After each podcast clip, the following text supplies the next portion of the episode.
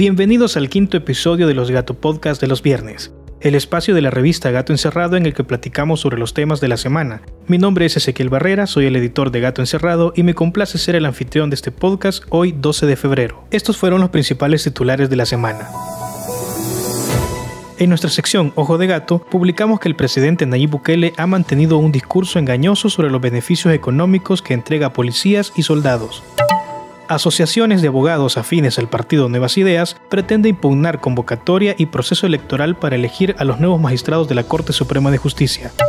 Al presidente Nayib Bukele lo dejan en visto en Washington mientras intentaba reunirse con funcionarios del gobierno de Biden. Esta semana se conmemoró la invasión militarizada del presidente Bukele a la Asamblea Legislativa y un diputado de Arena pide que un equipo médico evalúe la capacidad mental del presidente. El Ministerio de Medio Ambiente dice que necesita una prórroga para entregar la información completa sobre cómo otorgó un permiso ambiental a la mega construcción de Valle el Ángel.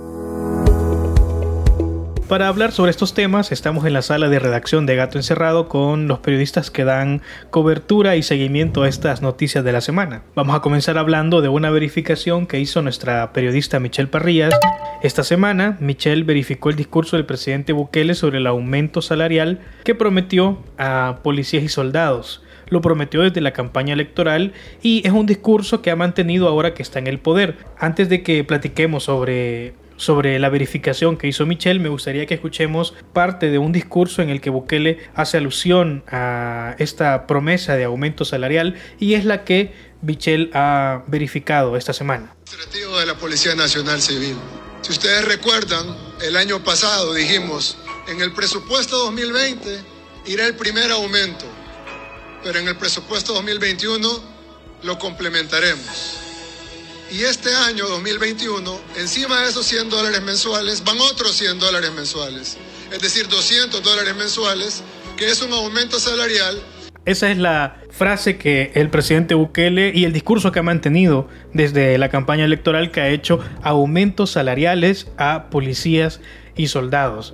Pero Michelle verificó esta frase y encontró que el discurso del presidente es engañoso.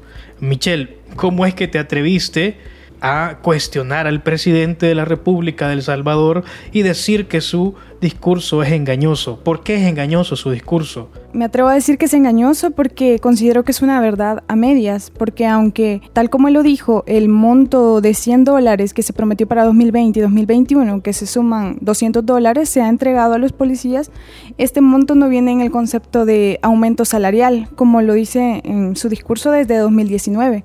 Esto es un bono. Un bono es diferente a un aumento salarial. Lo primero que hice para verificar si esto era cierto es irme a la ley de salarios y ahí te das cuenta de que eh, ni en el salario de los policías ni en los miembros de la Fuerza Armada ha habido un aumento, más que un escalafón que se aumentó a los policías de 25, 25 dólares, pero aumento salarial como tal no, no ha existido. Entonces, lo que diferencia en sí un bono de un aumento salarial, como, como decíamos también, es que este no se ve reflejado al momento de que los policías, por ejemplo, quieran acceder a créditos hipotecarios, porque cuando uno accede a un crédito, eh, para una vivienda o para un vehículo, para otra cosa, siempre te revisan el salario que uno posee y dependiendo de eso es la cantidad que le asignan, que le pueden prestar eh, para darle esa facilidad. Pero un policía que gana alrededor de 500 dólares, porque eso es entre 450 y 500 dólares ganan los policías del nivel básico. ¿Para cuánto le alcanzará lo que le puedan prestar? Pues de hecho, hipotecario. Ajá, de hecho hablaba con un agente que gana lo que tú me decís, alrededor de 500 dólares, y él me decía de que lo máximo a lo que ellos pueden acceder es a un crédito hipotecario de 15 mil dólares, una casa de 15 mil dólares, que difícilmente se va a encontrar en San Salvador y que los créditos, eh, las facilidades que a ellos les dan para acceder a viviendas no son a viviendas dignas, sino en zonas marginales, lo cual es un gran peligro para ellos por la profesión que ellos ejercen. Son zonas de alto índice delincuencial. Cuando los policías reciben este bono, pero no se refleja en su salario, o sea, al final es una ayuda, pues, y eso se aplaude. Y los policías, como también te lo manifestaron cuando estuviste reporteando esto, eh, lo aplauden y lo reciben porque al final es un dinero extra que le llega. Pero en el salario, como no se refleja, también tiene implicaciones para los que quieren tener una, un retiro y una jubilación digna, porque las pensiones, ¿de cuánto les quedan, eh, según lo que indagaste? Pues el agente con el que estuve hablando me dijo que según su salario la pensión es de 190 dólares mensuales, lo cual todos sabemos que no es suficiente para eh, sostenerse, eh, ni siquiera es suficiente para comprar la canasta básica aquí en El Salvador. Ahora, lo que te quería preguntar también es, este bono, como no es por ley de salario, es decir, que no está obligado eh, el Estado, el gobierno a mantenerlo, se puede ver, digamos, en incertidumbre para seguir pagándolo en el futuro porque eh, según lo que planteabas en tu nota también, en tu verificación, el presupuesto con el que nos enfrentamos a 2021 es un presupuesto bien limitado. Entonces, en este presupuesto bien limitado hay dos opciones. Una es recortarle a programas sociales, educación, salud y mantenerle el bono a los policías o quitárselos. Pero, eh, ¿qué, va a pasar en el futuro? ¿Cómo, ¿Cómo, lo ven también los policías con los que pudiste platicar sobre, sobre la continuidad de este bono? Pues eh, el, el, secretario general del Movimiento de Trabajadores de la Policía, Marvin Reyes, me decía de que está en incertidumbre este bono, ¿verdad? Porque no es una, una ley como tal y depende de si alcanza el presupuesto, como tú decís, y también de eh, las asignaciones de este presupuesto y puede que en otros años también se los recorten en otros gobiernos. Y Bukele también se comprometió a, el pago de los otros bonos que ya se habían aprobado en la administración Sánchez Serén que es el bono trimestral de 400 dólares. Pero ya que finalizó el impuesto con el que se financiaba este bono este pasa a los gastos del Estado. ¿Y qué ocurre? Que el Estado tiene una deuda muy grande y también tiene un un presupuesto que presenta muchas irregularidades, diría yo, porque el presupuesto 2021 tiene una sobreestimación de 6 mil millones de dólares según el, el Instituto Centroamericano de Estudios Fiscales y estamos hablando de un presupuesto de 7 mil millones de dólares. Entonces está bien complicado de que el, con el presupuesto que se ha asignado eh, se logren todas las expectativas que se han planteado ahí, ¿verdad? Según lo que me estás planteando, para ponerlo en términos más simples, imaginémonos esta figura, para que lo pongamos en términos más simples. El gobierno es como una especie de papá. Un papá que está muy, muy endeudado para 2021, pero que quiere mantener la mesada de, de sus hijos. En este caso, pongámosle hijos a los policías y soldados. Tiene una gran deuda, tiene grandes dificultades para salir a flote al final de cada mes y del año con un presupuesto que presente irregularidades además, pero que quiere mantener una mesada a sus policías y soldados. Pero no solo los quiere mantener los que ya tenían, sino que les quiere aumentar y les da un, bono extra todavía de lo que ya le estaba dando en 2020 y lo aumenta en 2021. Entonces ahí no sé si con este ejemplo se logra entender que es difícil que mantenga eh, este bono en el tiempo porque eh, no está amarrado a una ley de salario y además es algo para lo que ya no tiene capacidad.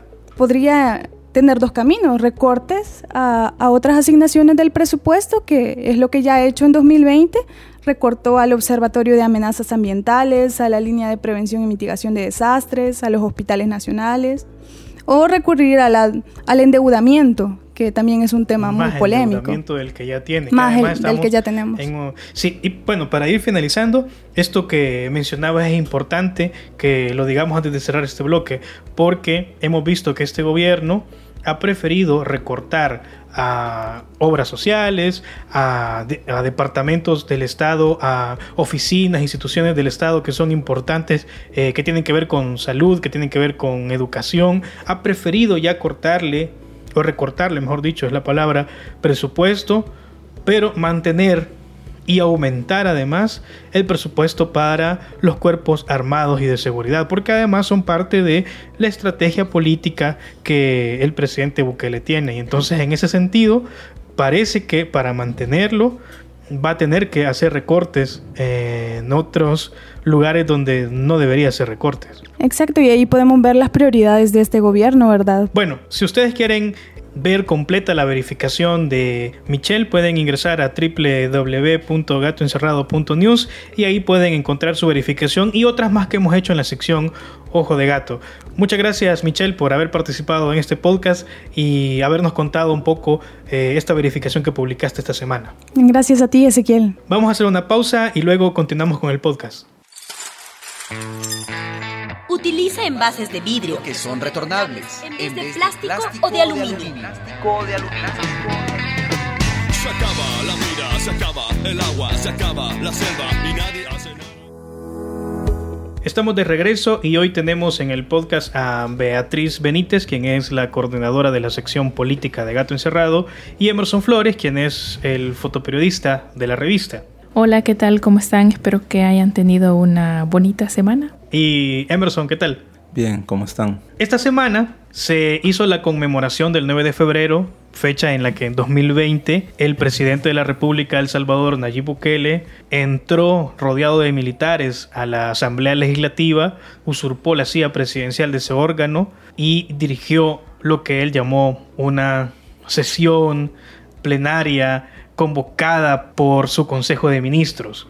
Muchos analistas y a partir de ese momento comenzaron y también la comunidad internacional comenzó a decir que lo que ocurrió en ese momento fue una ruptura del orden constitucional en El Salvador, una invasión de un poder del Estado a otro poder del Estado. Muchos de la gente del movimiento social se alarmó y este año, este, esta semana, en el primer año de conmemoración de, de eso que ocurrió, la gente del movimiento social, organizaciones, decidieron reunirse en ciertos puntos de San Salvador para protestar, para manifestarse y pedir que el 9F nunca vuelva a ocurrir más porque eh, es como estar retrocediendo a momentos de la historia de Salvador, autoritarios, dictatoriales, donde no se respetaban los poderes del Estado. Emerson se dio una vuelta por estos lugares donde estuvieron reunidos algunas de las organizaciones y gente del movimiento social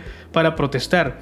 Me gustaría que nos contes un poco qué es lo que viste en estos, en estos lugares donde hubo como esa expresión de protesta contra ese tipo de actos. Yo al menos tenía la impresión, o lo estuvimos hablando, la razón por la que yo quise acompañar las actividades que hubo fue para ver cuál era el impacto en la gente a un año de, de realizado aquel intento de golpe del presidente Bukele, cómo la gente o cómo el movimiento eh, social iba a reaccionar, cómo se iban a manifestar.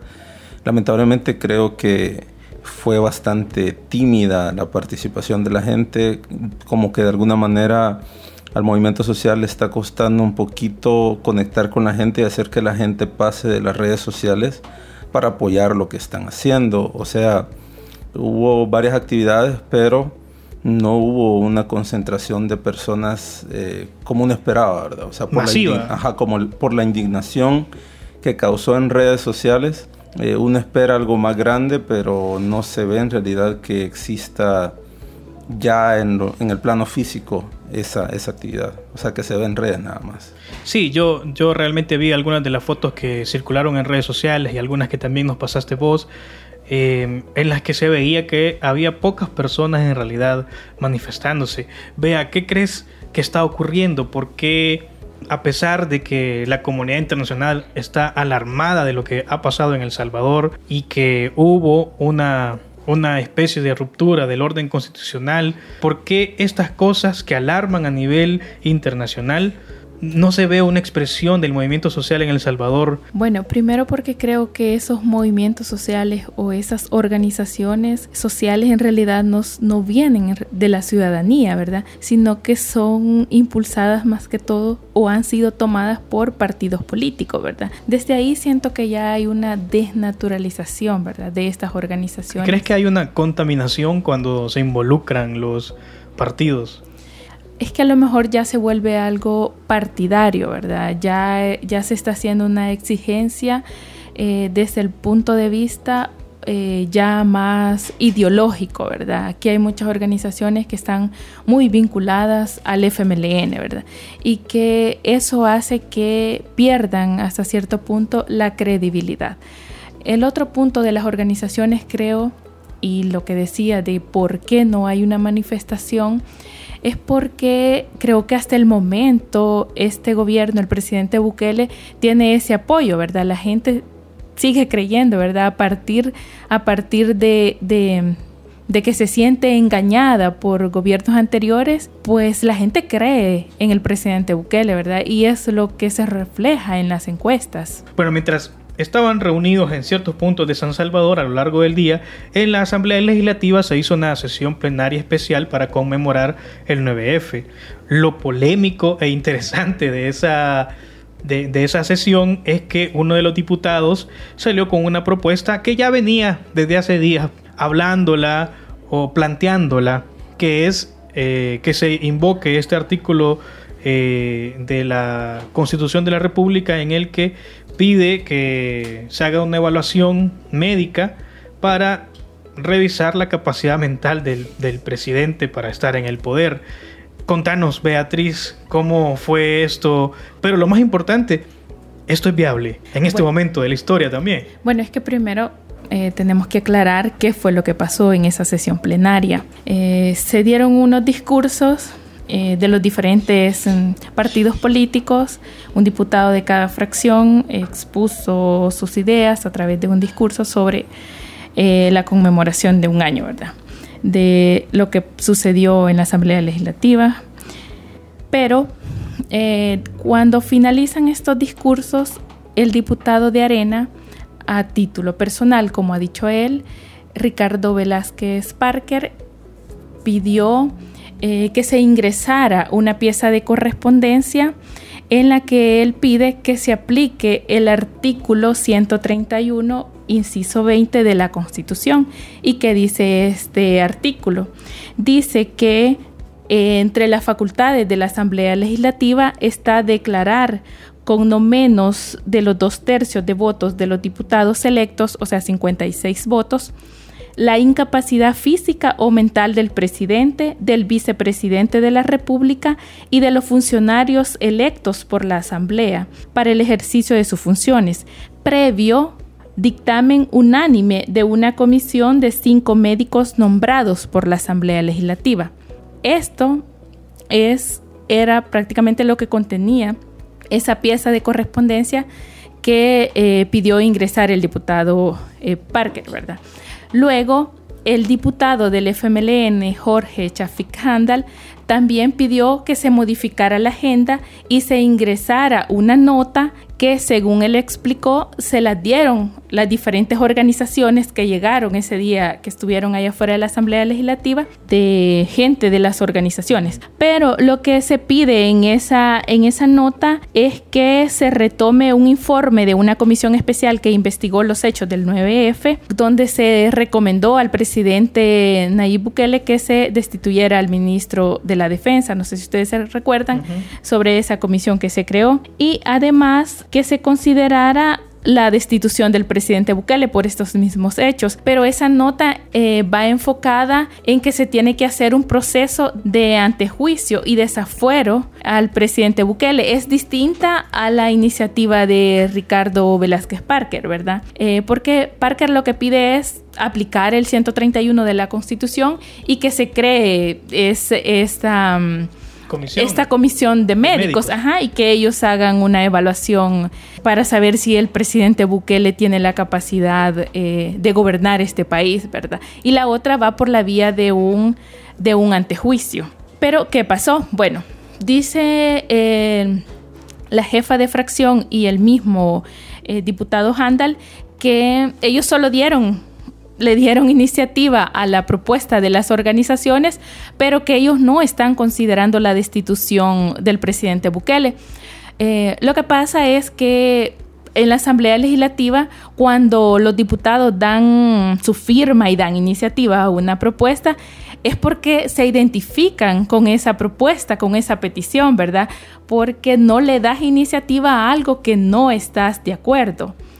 O sea, hoy están como reculando un poco y porque al final entonces su discurso es incoherente, el discurso de, de la fracción del FMLN. Le da iniciativa, pero dice, no, o sea, no queremos destituirlo, pero aquí está esta pieza de correspondencia. Sí, ellos dicen, bueno, nosotros solo, solo le dimos iniciativa de ley, ¿verdad? A la, a la propuesta, no es nuestra propuesta. Dice, claro, yo creo que si le dieron iniciativa es porque se identificaban con esa propuesta.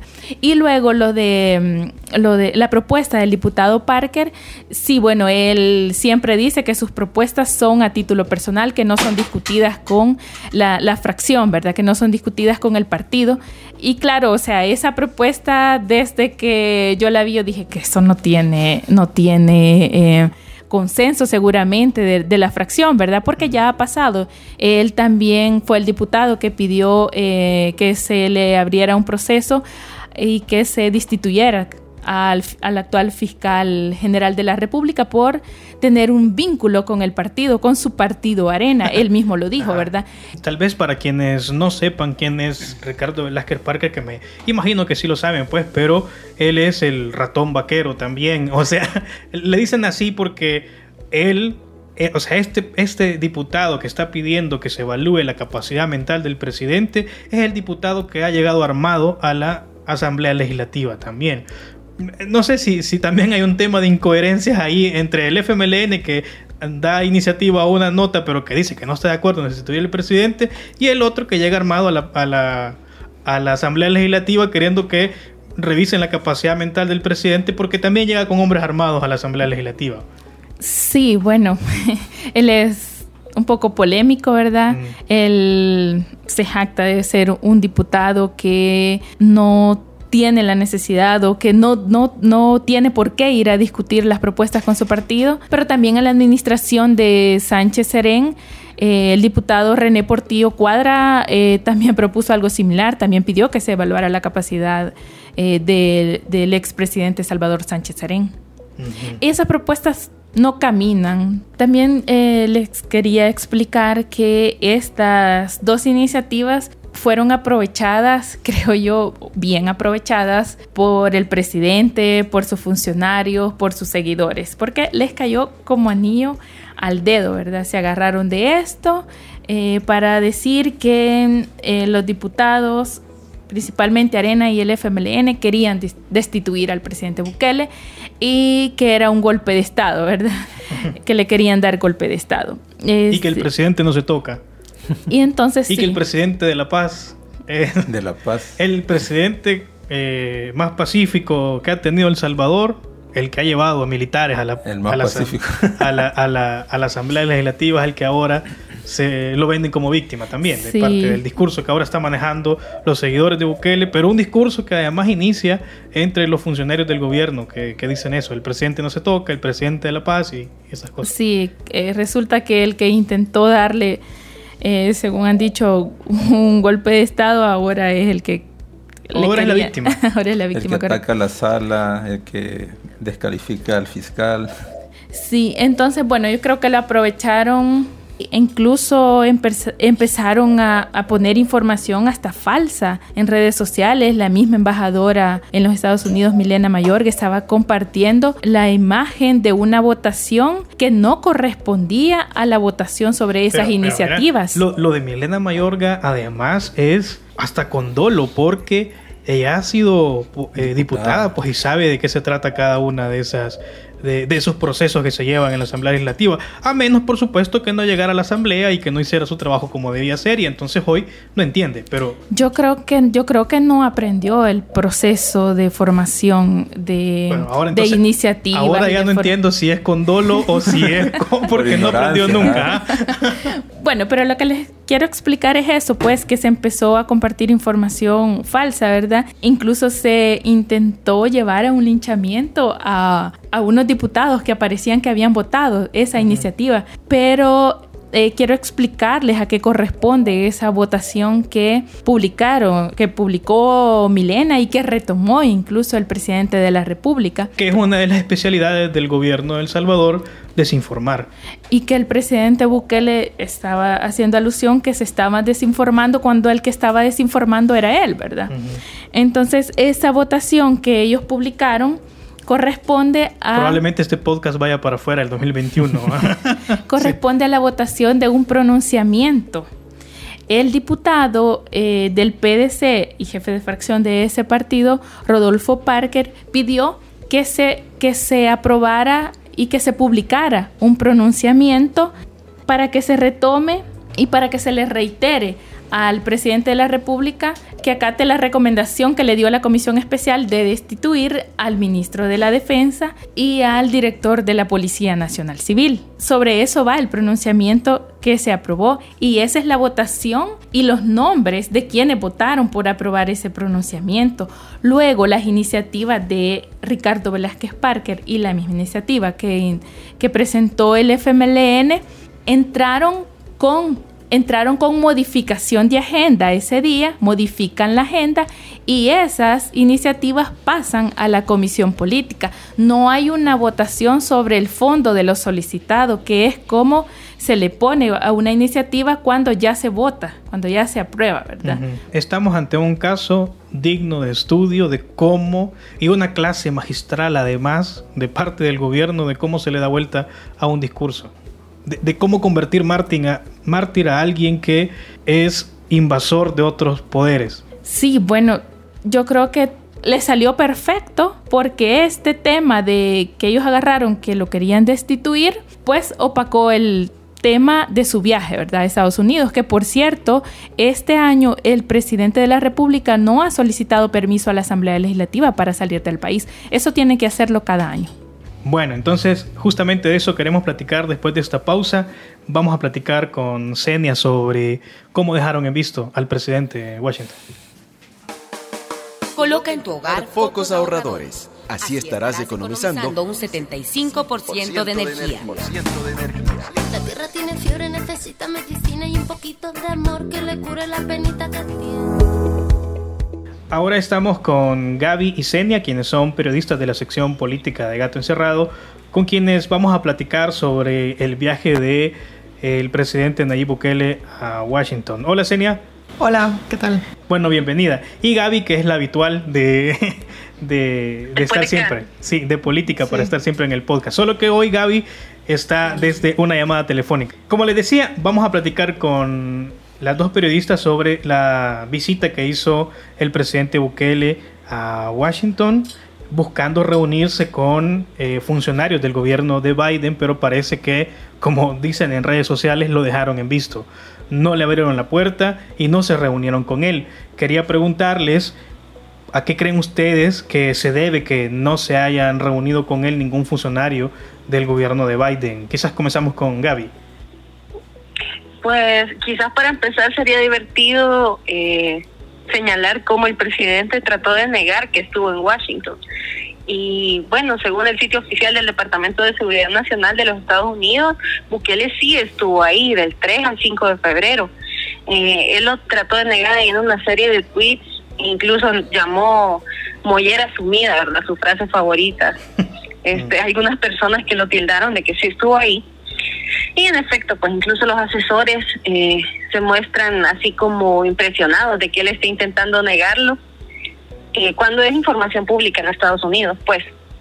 Eh, supongo yo que en parte fue para recuperarse de, del impacto que tuvo para él que no lo recibieran con brazos abiertos como lo habían hecho por ejemplo en la administración Trump y es un poco de lo que hablábamos las semanas pasadas de cómo iba a cambiar el gobierno de Estados Unidos, la dinámica que había logrado construir Bukele con el gobierno de Estados Unidos, ¿verdad?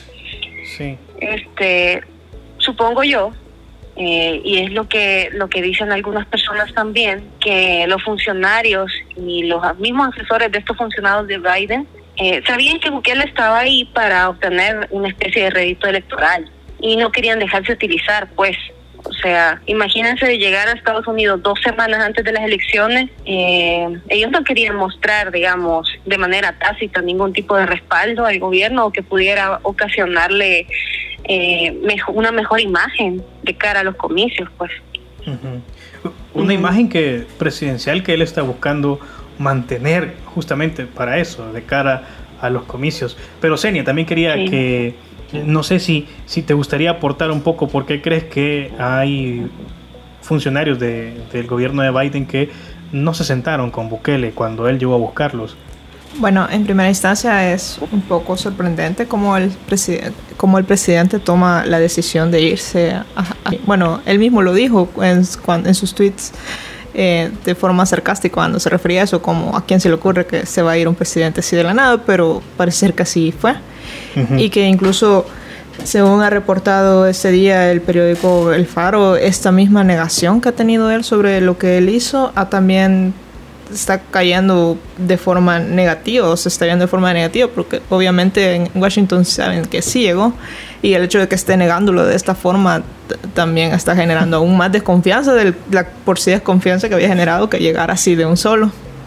Entonces hay que tomar en cuenta que eh, en Washington están saliendo, bueno, de las fisuras o los sismas que ha generado el señor Trump, que se acaba de ir. Incluso ahorita está en medio de un proceso de un impeachment.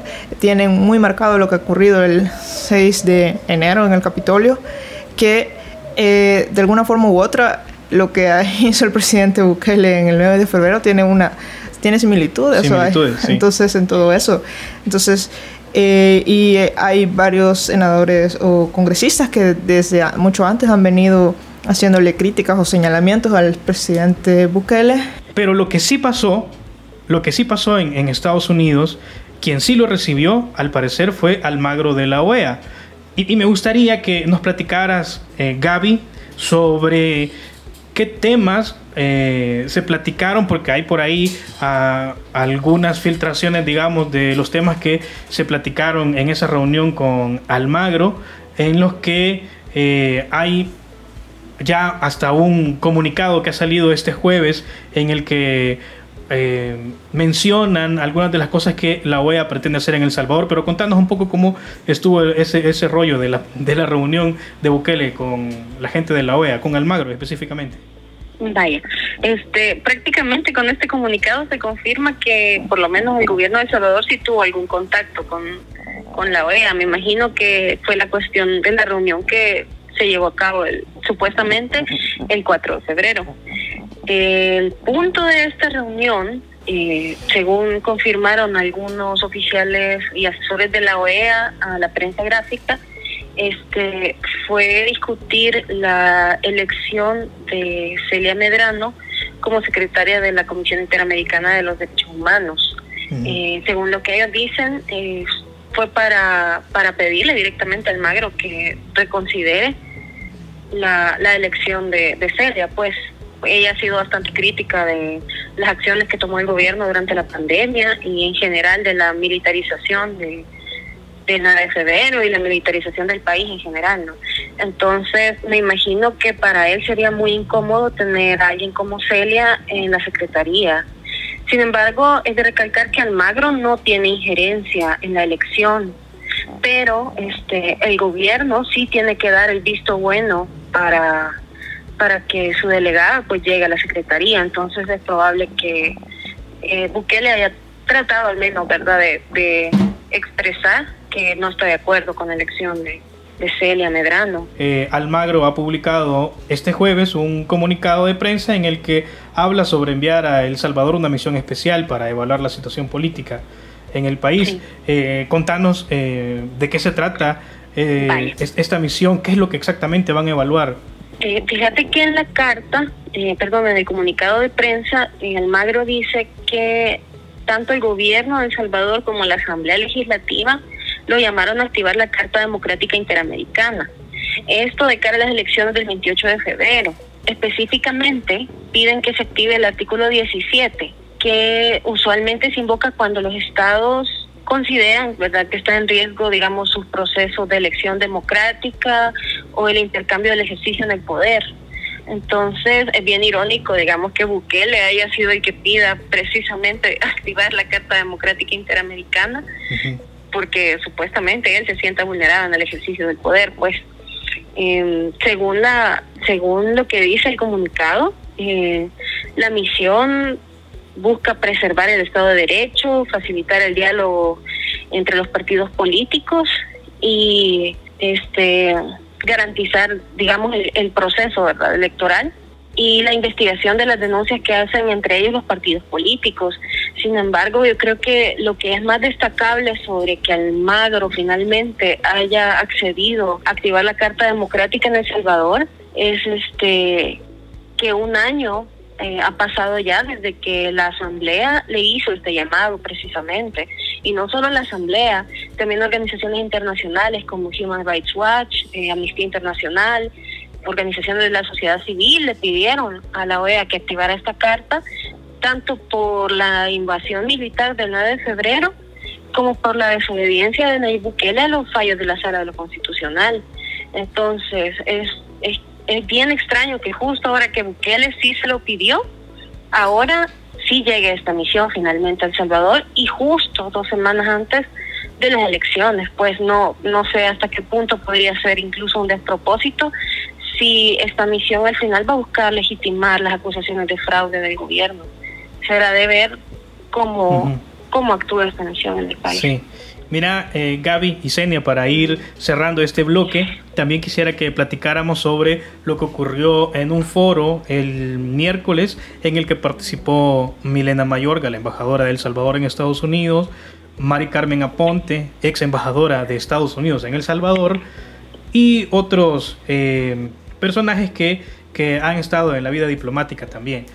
Pero lo que quería preguntar es que Mari Carmen Aponte dijo en este foro que la lista Angel puede causar fricciones entre el gobierno de El Salvador y Estados Unidos cuando sea publicada. Eh, Senia y Gaby, digamos, para la gente de a pie, para los que no entendemos mucho, digamos, eh, el alcance de esta lista, me gustaría que antes de hablar de por qué va a causar fricciones, ¿qué es esta lista?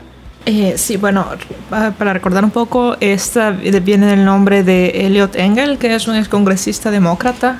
Eh, de hecho, esta carta entiendo que es como el, nombre que se le da eh, al, o este listado eh, está incluido en la nueva ley mejorada de compromiso con el Triángulo Norte.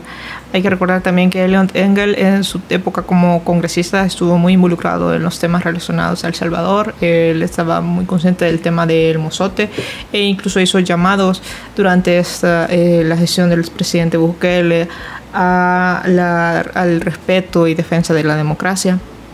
Entonces, en esta, en esta nueva ley consiste en que Básicamente este, se va a hacer un proceso en el que se investiguen y en esta lista van a aparecer personas que estén relacionadas en casos de corrupción. De alguna forma u otra eso está relacionado también con el tema de eh, los fondos que estaría dando Estados Unidos a los países del Triángulo Norte.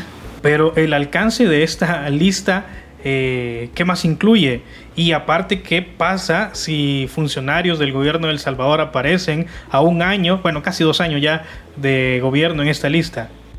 Bueno, fíjate que este, quizás para señalar, Elliot Engel es el presidente del Comité de Asuntos Exteriores de la Cámara Baja y es uno de los que más criticó la administración de Bukele durante la pandemia y después del 9F. Incluso fue uno de los que él señaló que ni siquiera leían las las cosas que firmaban para pronunciarse. Es bien delicado porque al final no sirve de mucho estar pagando lobbies y vas a estar acabándote a los, ¿verdad? A, las personas importantes, a los tomadores de decisiones de Estados Unidos. Este, Y que él despreció cuando hicieron este, este comunicado que hablabas de que Bukele despreció a estos a estos representantes y, senadores eh, era, eh, recuerdo, por el tema de ataques a la prensa, ¿verdad? Así es. Y que él, fue uno de los, de los exacto, él fue uno de los principales impulsores. Bueno, ahora la lista que lleva su nombre probablemente incluye algunos funcionarios de la administración Bukele, según adelantó Mari Carmen Aponte. Y el problema con eso es que, digamos, ya de cara a junio junio es la fecha límite que tienen los funcionarios de la administración Biden eh, para presentar esta lista. Eh, el Departamento de Estado la tiene que publicar por ley. Pero, eh, según algunos asesores, ya se contemplaban, digamos, diputados de la Asamblea Legislativa actuales y también ministros del gobierno. No se han ventilado aún los nombres, pero yo imagino que podría, sin, sin querer inclinar la balanza, ¿verdad? Eh, van a verse afectadas las personas que estuvieron también mencionadas en los informes de la Asamblea Legislativa y de la Sociedad Interamericana de Prensa como violadores de, la libertad de expresión, ¿verdad? Incluso también las personas señaladas por casos de corrupción durante la pandemia. Eh, quizás serían como los, principales y al final el efecto que esto tenga en la relación diplomática entre El Salvador y Estados Unidos quizás sea lo más difícil. No sé si, por ejemplo, el gobierno de Bukele va a cambiar su narrativa y ahora el enemigo va a ser Estados Unidos, ¿verdad? Sí, puede suceder. o sea, no Un sabemos qué es lo que presidente- pueda suceder con un eso. presidente de la República podría estar incluido porque al final el que más ha atacado la libertad de expresión y el derecho a ejercer una libre prensa ha sido el presidente, pues podría el presidente aparecer en esa lista. No sé si ellos se atreverían, pero eh, ya han aparecido funcionarios en las listas, ah, funcionarios de esa altura, pues, en las listas Sí. previas. Por casos eh, investigados por la prensa, sabemos que una de las personas con más casos de corrupción que están en la mira es el ministro de Salud, Francisco Alaví. ¿Vos crees que él podría aparecer ahí? no me pregunté. No, ajá, cabal, que yo, yo- yo sé que no querías decir. No los quería mencionar, pero también está el ministro Alejandro Zelaya. Ah, bueno, ya que, ya que comenzamos, va. Ya que empezamos. Ajá.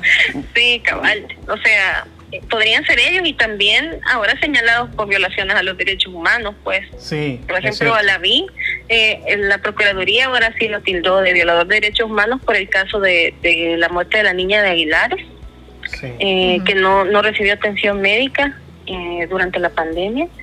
Y también me imagino que tendrán en cuenta que dos de sus agentes eh, de protección personal están involucrados en el asesinato de militantes del FMLN.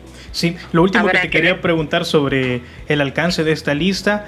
eh, e- Esta lista, digamos, es una presión suficiente como para que un gobierno destituya a funcionarios que aparezcan en ella. Es decir, la Asamblea Legislativa ha insistido por lo del NBF en que el ministro de Defensa sea destituido, el director de la policía también, pero Bukele los ha protegido. Una lista como esta puede ser presión para que un funcionario sea Pues a destituido. gobiernos anteriores no siempre les ha, les ha afectado, o sea, ellos han mantenido, o digamos incluso la Asamblea Legislativa, como los diputados son electos eh, democráticamente, podría decirse, a ellos no se les puede mover tan fácilmente.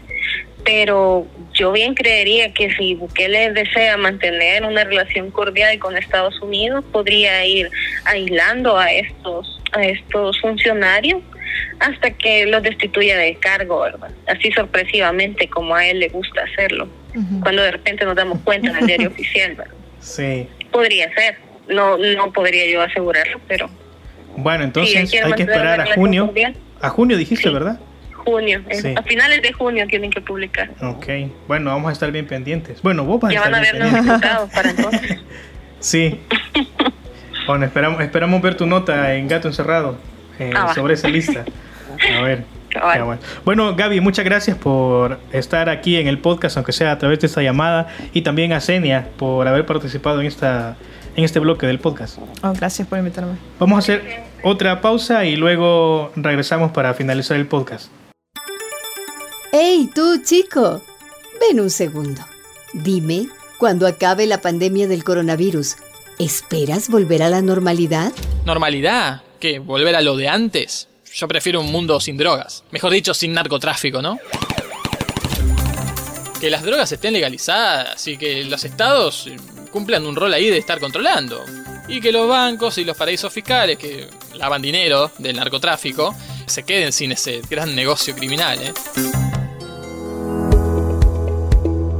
Ahora estoy con Karen Moreno, quien es la periodista de Justiciómetro y quien esta semana publicó una nota sobre las primeras fricciones que se han visto ya en torno a la elección de magistrados de la Corte Suprema de Justicia. Estas elecciones son importantes porque se trata de quienes estarán al frente de uno de los tres poderes del Estado que además es importante para que sean contrapesos en un momento de la historia salvadoreña en la que se ha querido invadir otros poderes del Estado. Que al, al final no es la primera vez pues que esto ocurre. También en gobiernos anteriores como los del FMLN han intentado invadir otros poderes, específicamente el de la Corte Suprema de Justicia.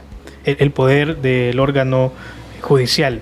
Como les decía, esta semana Karen publicó que hay asociaciones de abogados que son afines a nuevas ideas, es decir, el partido que impulsa el presidente de la República, Nayib Bukele, que están pretendiendo impugnar las, la, convocatoria y proceso electoral para elegir magistrados. Karen, eh, contanos por qué quieren impugnar, cuáles son las razones que estas asociaciones de abogados tienen para buscar una impugnación de este proceso electoral. Bueno, en primer lugar, un saludo a las lectoras y lectores de Justiciómetro. Y también quisiera eh, decir algo antes, y es que es muy importante que la ciudadanía esté pendiente de, de, esta de este proceso electoral, no solo de las municipales y legislativas, porque como, como ya mencionabas, eh, el contexto, en el contexto se puede ver cómo el, el gobierno está tratando de incidir en distintas instituciones y en distintos órganos de Estado, y el órgano judicial no va a ser la excepción. Eh, con respecto a las irregularidades, eh, estas asociaciones vinculadas a nuevas ideas. Mencionaban, por ejemplo, de que eh, FEDAES, que es esta federación de, asociaciones de abogados, que es la encargada de eh, administrar este proceso electoral, eh, ha hecho una convocatoria express para poder para que las asociaciones presenten a sus candidatos y candidatas Eh, y consideran bueno el supuesto es que eh, quieren hacerlo para que esta asamblea legislativa escoja las magistraturas y concejales eh, que van para el Consejo Nacional de la Judicatura verdad eh, y no la siguiente legislatura, lo cual podría ser, lo cual es in- inconstitucional. Entonces, yo creo que mejor hay que ir explicando por punto, ¿verdad? En, Sí. en- sí, en este punto. eh, Sí, vaya, si sí. vamos a ir por puntos, entonces contanos por qué sería inconstitucional que una misma asamblea elija dos veces magistraturas. Exacto. Bueno, lo que sucede es que ya hay un precedente jurisprudencial de, de- de esto. Está la inconstitucionalidad 23-2012. Eh, que fue emitida por la Sala de lo Constitucional en el 2012 y fue cuando la Asamblea Legislativa 2003-2006 quiso eligió de hecho en dos ocasiones eh, magistrados entonces la sala lo declaró inconstitucional porque eh, consideraba de que violaba los artículos 83 y 85 de la Constitución porque se impidió que la siguiente legislatura pudiera ejercer sus competencias. Entonces no es posible que, eh, es, que esta legislatura escoja a los magistrados de estas elecciones y preguntándole también a las autoridades de FEDAES, ellos niegan esta acusación y dicen de que conocen este precedente y que quien debe de elegir es la siguiente legislatura. Ujú. Esto es sobre este punto. De ahí otra irregularidad que mencionaban estas asociaciones es que eh, el proceso puede ser nulo porque FEDAES no ha inscrito su junta directiva este año. Y lo que sucede es que según los estatutos de FEDAES, esta junta directiva debe, debe de inscribirse de manera anual porque hay un- una dinámica de, de rotación de asociaciones, porque FEDAES está conformada por algunas asociaciones y cada asociación se va rotando el poder cada año. Entonces tenía que haberse inscrito este año. Y eh, consideran que el proceso puede ser nulo y también... Entonces, es FEDAES en este momento no tiene una junta directiva legalmente inscrita en gobernación. Exacto, entonces... Pero según bien tu nota, no es solo este año. O sea, es algo que viene desde 2018. Sí, es algo que viene de 2018. Y entonces, la gente de las asociaciones de abogados que denuncian esto, en este punto tienen razón. Sí, pues sí, la verdad es que sí tienen razón porque eh, los estatutos de FEDAE dicen de que tiene que renovarse cada año, entonces ya está estipulado. Eh, el problema aquí es que no hay otra entidad que sea la encargada de administrar este proceso electoral, solo FEDAES, según el reglamento del, Consejo Nacional de la Judicatura, ¿verdad? Entonces, sí es un, problema que también eh, se buscó a las autoridades para preguntarles sobre esto y mencionan de que es debido a la pandemia y cómo todas las instituciones eh, sus- suspendieron sus funciones debido a esta crisis, ¿verdad? Que no sé si será una justificación. Pues, a mí me suena más a excusa, pero Vamos a seguir indagando. Vamos a seguir indagando. Pero eh, sucede esto y también hay una, una cuestión que es bastante irónica y es el hecho de que una de las asociaciones que quiso presentar a sus candidatos, ADESAL, que también es una de las que quiere impugnar este proceso, quiso presentar a su candidato, pero le faltó un documento y es este que comprueba la... la la Inscripción la de la- inscripción de la junta directiva y FEDAES niega eh, la inscripción de su candidato precisamente por eso cuando ellos tampoco están inscritos legalmente en, en la actualidad, ¿verdad? Su junta directiva. Eh, estos son algunas de las irregularidades y, de ahí otras cuestiones interesantes que hemos encontrado sobre esto es eh, cómo hemos comprobado también de que Eso, pertenecen eso a te quería Ideas. preguntar.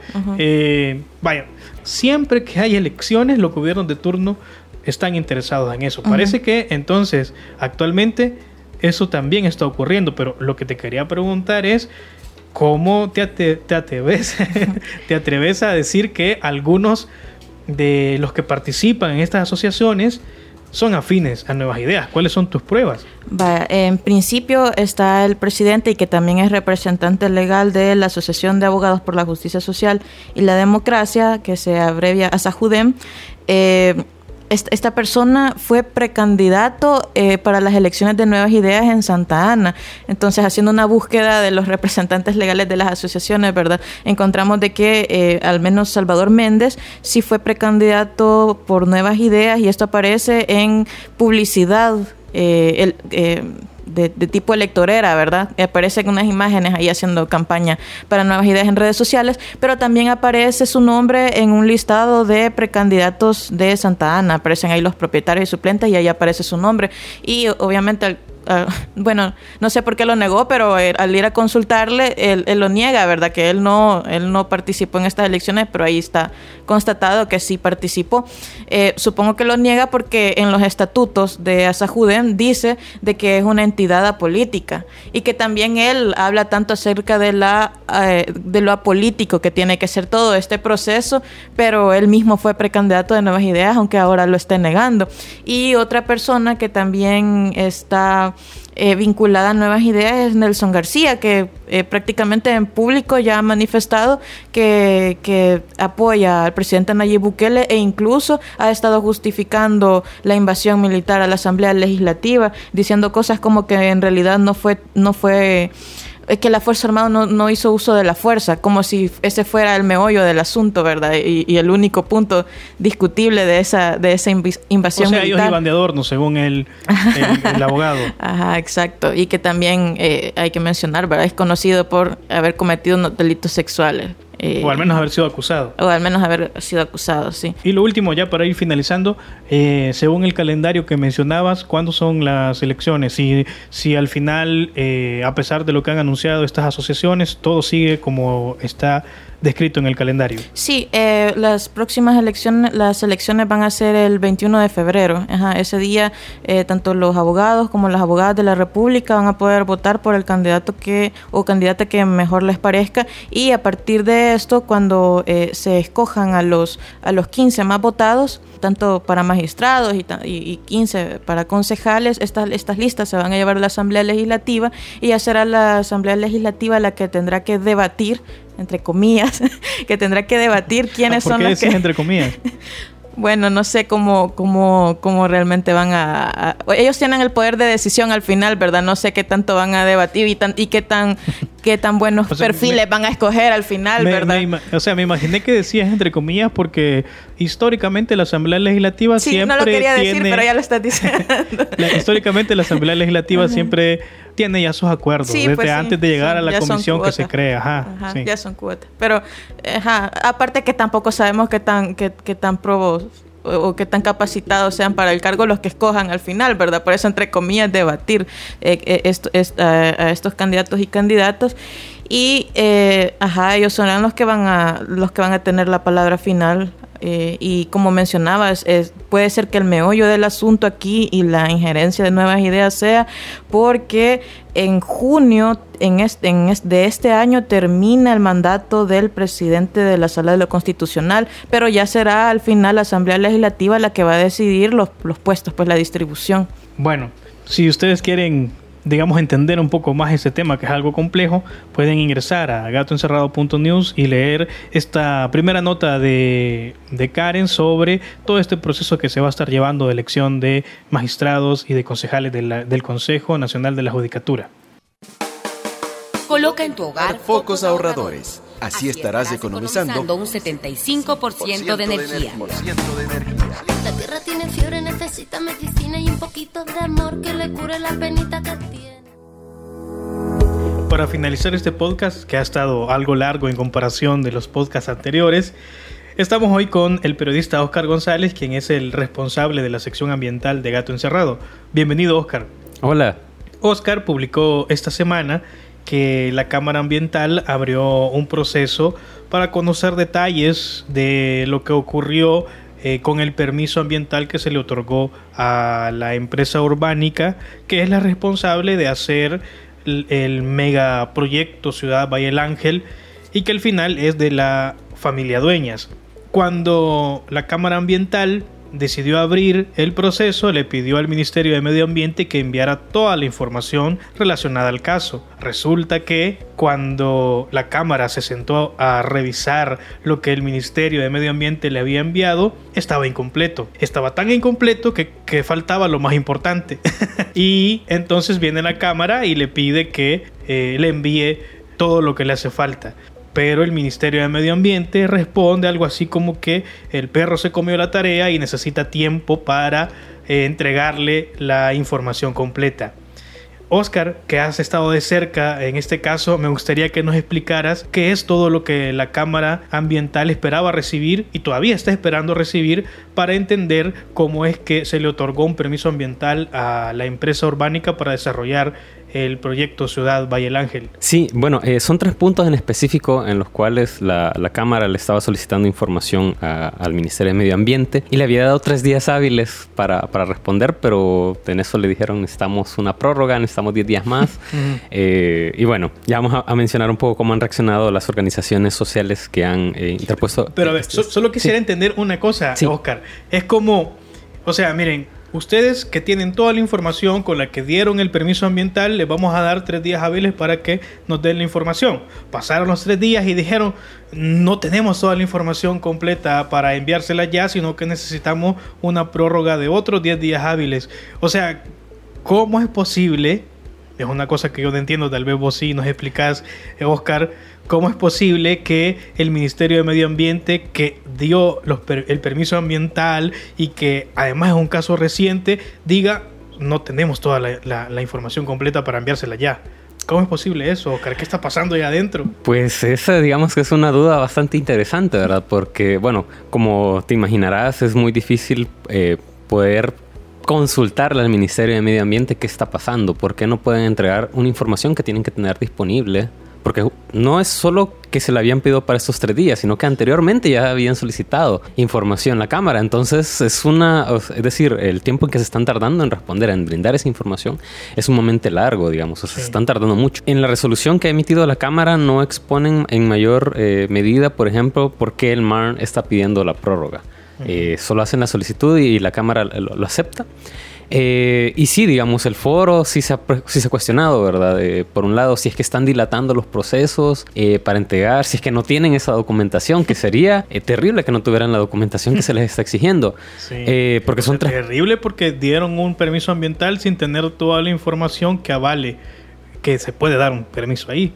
Sí, sí, sí. Digamos, hay unos puntos que no que son eh, bastante fáciles que pueden soslayar, digamos, como el tema de, de, eh, las peticiones de acceso a la información que hizo el foro. Eso podrían tenerlo bastante bien determinado, ¿verdad? Eh, porque entregaron un informe, pero no venía esta parte de cuáles correspondían al foro y cuáles no. Eso es algo que se pedía. Los que sí me parecen bastante críticos y son bastante interesantes es este, eh, si tomaron en cuenta el impacto acumulado.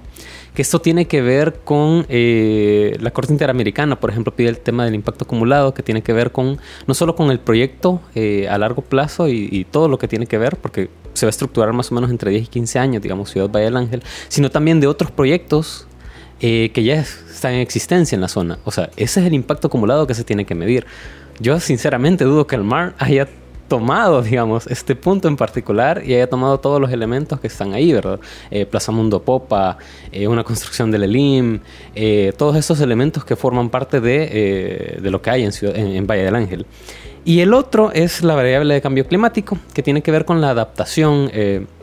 Principalmente son dos artículos de la ley de medio ambiente que tienen que ver con la adaptación al cambio climático. Eh, por ejemplo, si no se, va a eh, no se va a volver esta zona más vulnerable los ecosistemas sociales y naturales con respecto a a, la construcción de este proyecto. Entonces también sí se ha tomado en cuenta esto. Estos creo que son los puntos más complicados para resolver para el Ministerio de Medio Ambiente, porque si no lo han hecho en realidad, no pueden empezar a intentar y decir, no, es que no lo tomamos en cuenta, ¿verdad? Tuvieron que haberlo tomado en cuenta. o, sea que ahorita, como no han entregado la información, es probable que lo tengan. digamos que démosle el beneficio de la duda que lo tengan. Pero en el peor de los casos, lo que eh, puede estar pasando es que dieron un permiso ambiental sin tomar en cuenta el impacto a futuro de esta mega construcción y sin tomar en cuenta la variable cambio climático eh, y de cómo va a impactar al final en San Salvador y el área metropolitana una mega construcción de este tipo. O sea, e-, ese puede ser en el peor de los casos. Sí, y eso y eso traerá algún tipo de consecuencias para el ministerio. Sí, tendría que tener consecuencias porque estarían fallando en eh, aspectos bastante críticos eh, para otorgar permisos. Ya digamos el foro, eh, el colectivo Salvemos Valle del Ángel, FESPAD, han señalado irregularidades y esas podrían sumarse a estos señalamientos de irregularidades que están ellos diciendo que, existen, ¿verdad? Entonces sí sería bastante crítico decir, bueno, no tomaron en cuenta esto, eso iría sumando a todas las rarezas que hay en torno a Ciudad Valle del Ángel. Sí, bueno, y para ir sabiendo qué es lo que realmente ha pasado, si el ministerio termina de entregar la información, ¿cuándo se acaban más o menos estos 10 días hábiles? Pues eh, FESPAD, por ejemplo, notifica que ellos reciben la, resolución eh, de la Cámara el 4 de febrero. Eh, en ese día tuvieron que este, comunicarla a todas las partes, o sea, incluido el Ministerio de Medio Ambiente.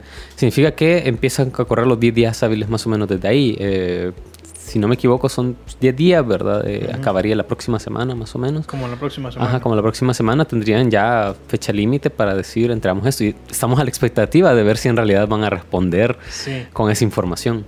Y, finalmente, la Cámara Ambiental, ¿qué va a hacer con la información? Si es que la recibe, eh, ¿cuál es el siguiente paso eh, en, el proceso que ha abierto la Cámara Ambiental? Pues bueno, van a tener que revisar la información dependiendo, Dependiendo, me imagino, de, lo que reciban, si en realidad están cumpliendo, podrían solicitar mayor información, eh, podrían empezar a tomar incluso quizás algún tipo de medida al Ministerio de Medio Ambiente si ha fallado en, estos casos, ¿verdad? Eh, tendríamos que ver un poquito qué es, qué es lo que van a recibir finalmente, qué es lo que le va a otorgar el MAR con respecto al proyecto Ciudad Valle del Ángel.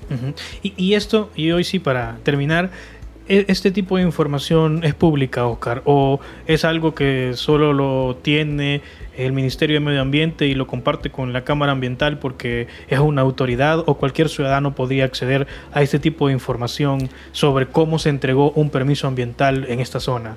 Pues tendría que ser pública. Eh, desde mi punto de vista, eh, es un proyecto tan grande que tiene tanto impacto a nivel social que debería estar disponible estos elementos deberían de estar disponibles por completo, ¿verdad? Pero lo que comentaba un poquito de las irregularidades que se han señalado, que de repente se habla de que si está bajo reserva, si no está bajo reserva, qué información se brinda, qué no. Entonces todos esos aspectos también hacen sospechar un poco de, la actuación del MAR con respecto a Ciudad Valle. Sí, bueno, de todas formas, aunque el Ministerio de Medio Ambiente no quiera revelar o se esté negando a entregar información completa, si es que es así la cosa. Nosotros en Gato Encerrado le hemos dado seguimiento al caso de Valle del Ángel desde eh, hace dos años y tenemos alguna información publicada para entender cómo ha estado avanzando el proceso para conseguir el permiso, el impacto que puede tener porque eh, a diferencia del Ministerio de Medio Ambiente, si no lo han tomado en cuenta, en Gato Encerrado hemos explorado en algunos reportajes cuál sería el impacto y la variable cambio climático eh, de llegarse a construir esta ciudad Valle del Ángel.